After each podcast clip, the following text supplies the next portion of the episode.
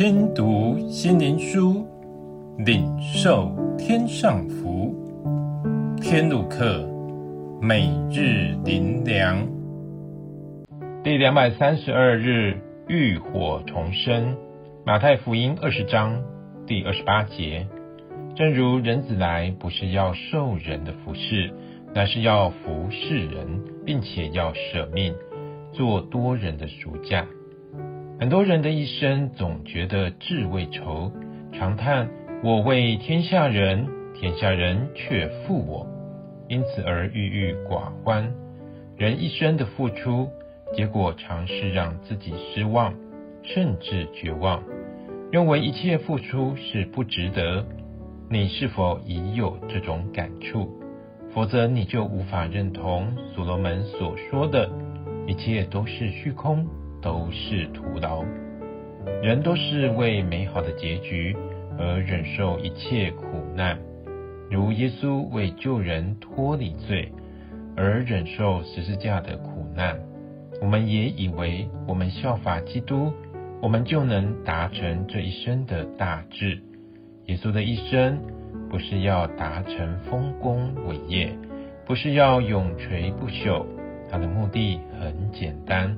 只是爱，因爱而舍了自己，不是为得什么回馈，这是世人所没有的心智，所以他在世上是无所得、无回馈，反而是被人唾弃，甚至将他钉十字架，完全不符合人受苦的期待。若我们一生的努力看似付之东流，不知意义何在。这样的人生，我们还能忍受吗？能愿意吗？在人，这是不可能的。唯有得着超越世上的爱，改变我们的心思意念，不是忍受，不是徒劳，而是爱，是世人无法理解的爱，也是名为基督徒也无法理解的爱，是耶稣十字架的爱。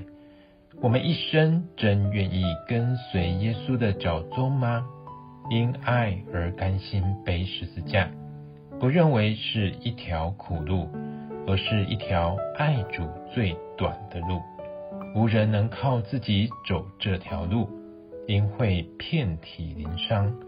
在此情境下，是谁赐下那舍己之爱？乃是基督。因他是王，此路他手，跟随他，绝无遗憾。